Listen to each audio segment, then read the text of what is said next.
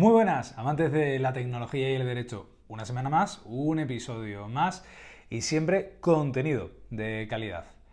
Para esta semana tenía preparado un episodio sobre dirección de proyectos, pero eh, justamente ha llegado hasta mí la noticia que os traigo y al ponerme a examinarla y leer el contenido de la propuesta, no me he podido resistir. Esta semana hablamos de una de las áreas de Legal Tech que están de moda y de las cuales tengo la suerte de dirigir eh, un proyecto, todo sea dicho de paso, y es que la Comisión Europea ha publicado un estudio sobre el impacto de la regulación de la automatización digital en los servicios profesionales. Como ya sabéis o intuís bien, en la última década hemos visto cómo la automatización digital ha transformado sustancialmente los modelos de negocio ha liberado a los trabajadores de tareas repetitivas y ha dado la oportunidad a los consumidores de tener nuevos servicios a menor coste. Básicamente, la automatización utiliza la tecnología para reducir la asistencia humana necesaria para una tarea o un proceso específico. Como todo cambio, esto ha dado lugar a que los legisladores nacionales y europeos pues, desarrollen medidas para regular e incentivar la automatización digital.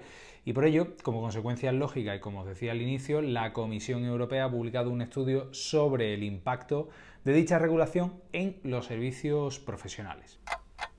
Antes de comenzar con el episodio, recordarte que puedes seguirme en mis redes sociales, Instagram y Twitter, y por supuesto en Spotify, Apple Podcast, Google Podcast, YouTube, etc., para que no te pierdas nada de contenido. Ahora sí, toca y comenzamos.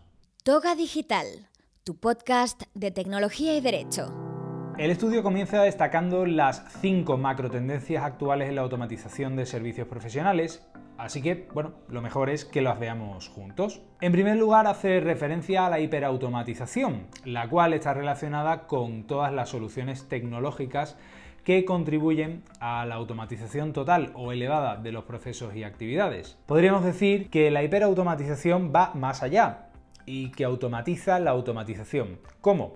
Pues mediante el descubrimiento dinámico de los procesos empresariales y la creación de bots para automatizarlos. La hiperautomatización es un medio para una verdadera transformación digital.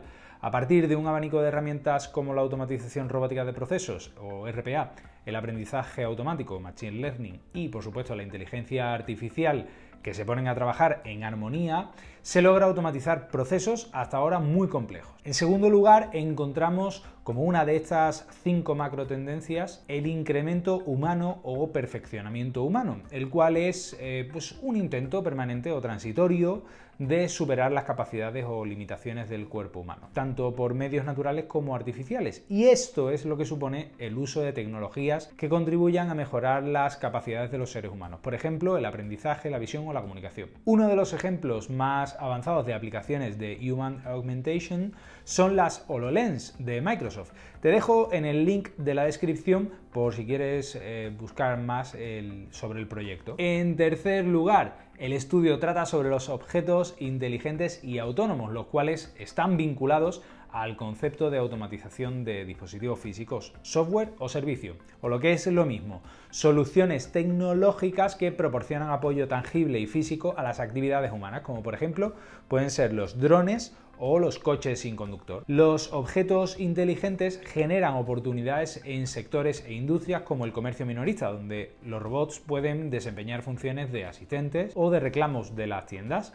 Otro sector podría ser la agricultura, donde los tractores autónomos y los drones podrían ayudar a mejorar el rendimiento y la eficiencia de las labores agrícolas. En cuarto lugar, el estudio muestra las soluciones distribuidas. Estas están relacionadas con todas las soluciones tecnológicas que permiten una mayor capacidad técnica gracias a, una lógica de funcionamiento pues, descentralizada. En este contexto, tecnología como el libro mayor distribuido es muy representativa de, de esta tendencia. ¿Os suena? Efectivamente, blockchain es un tipo de solución distribuida. También lo serían los smart contracts y las arquitecturas que están basadas en la descentralización, que dio pie al crecimiento de soluciones cloud computing. Por cierto, si no te has pasado por el episodio anterior donde hablo de los modelos y del marco mínimo para las relaciones cloud computing entre cliente y proveedor, pues te recomiendo que lo hagas. En último lugar, el estudio afronta un análisis sobre la sociedad impulsada por, por datos, es decir, el Big Data, y la relaciona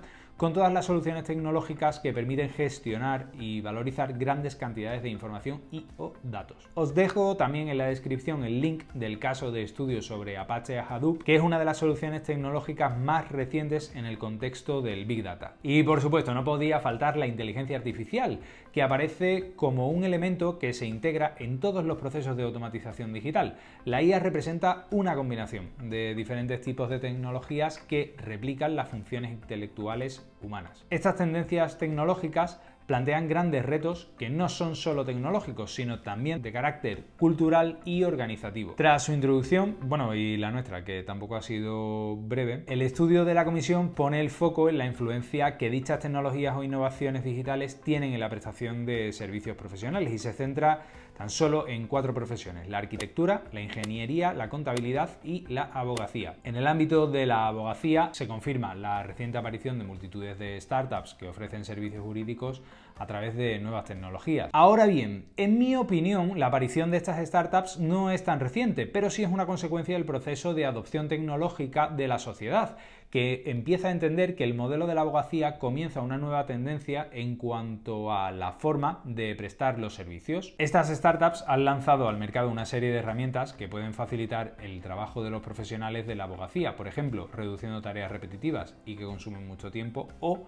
acelerando los procesos judiciales. Prepararé un episodio concreto con una amiga fiscal para hablar sobre las necesidades que existen a día de hoy en los procesos judiciales. Se llega a plantear incluso que la tecnología pueda ayudar a la judicatura en la toma de decisiones y en la toma de pronunciamientos. Se recoge en el estudio un aspecto, en mi opinión, importantísimo y es que la automatización también supone una transformación del modelo organizativo de la profesión y permite además una mayor colaboración entre distintos profesionales sin importar dónde se encuentre. Entre los nuevos modelos organizativos más relevantes, el estudio cita la abogacía electrónica, la oficina jurídica virtual, los tribunales virtuales o la resolución alternativa de conflicto de manera online. Todas estas nuevas formas de práctica jurídica que aprovechan los recursos de, de las tecnologías digitales provocarán cambios en la organización de la profesión jurídica y en la dinámica del ámbito jurídico en general, lo que dará lugar a un cambio en el modelo de negocio de los despachos, sobre todo si tenemos en cuenta la aparición de los Alternative Service Legal Provider. Ante la nueva aparición de este nuevo escenario, el estudio recoge las recomendaciones del Consejo de la Abogacía Europea, donde se advierte que el uso de nuevas tecnologías en la práctica jurídica debe realizarse de manera responsable, respetando siempre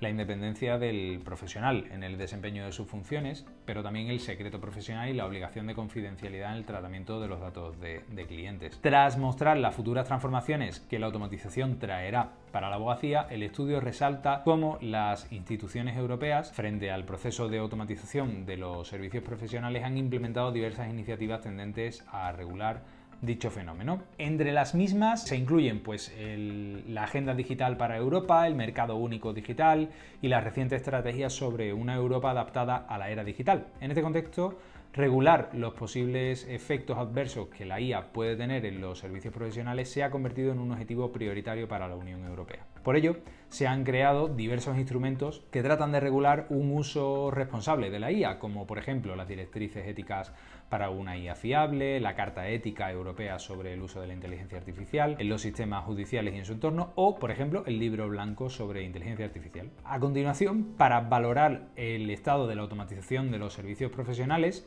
el estudio recoge los resultados de una encuesta a profesionales de los sectores que antes os decía.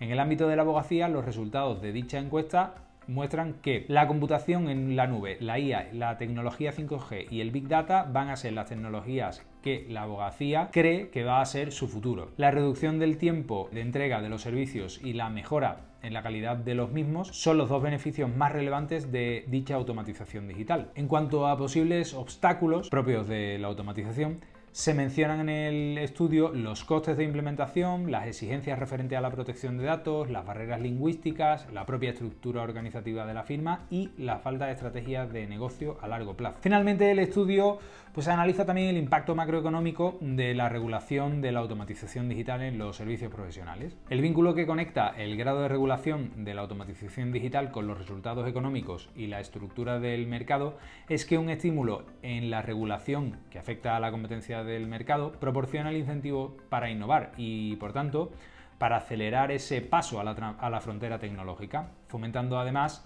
la productividad de las empresas. En otras palabras, cuando se reducen las barreras regulatorias, la presión competitiva conduce a un aumento de la productividad de las empresas establecidas mediante la adopción digital y también a cambios en las cuotas de mercado de las empresas de menor productividad a las de mayor productividad. Como conclusión, el resultado es que un descenso de la regulación haría aumentar la productividad de determinadas empresas y por otro lado pues reduciría los márgenes de beneficio de las empresas menos productivas. ¿Qué te ha parecido el estudio de la Comisión Europea? Espero que te haya gustado este episodio y te recuerdo una vez más que puedes seguirme en mis redes sociales Instagram, Twitter, YouTube, Spotify y así podrás disfrutar del resto de, episodios y de todo el contenido que, que creo. Si te ha gustado el capítulo compártelo entre tus amigos o compañeros, suscríbete y déjame tu comentario y tu like para así cumplir con la buena acción del Nos vemos la próxima semana.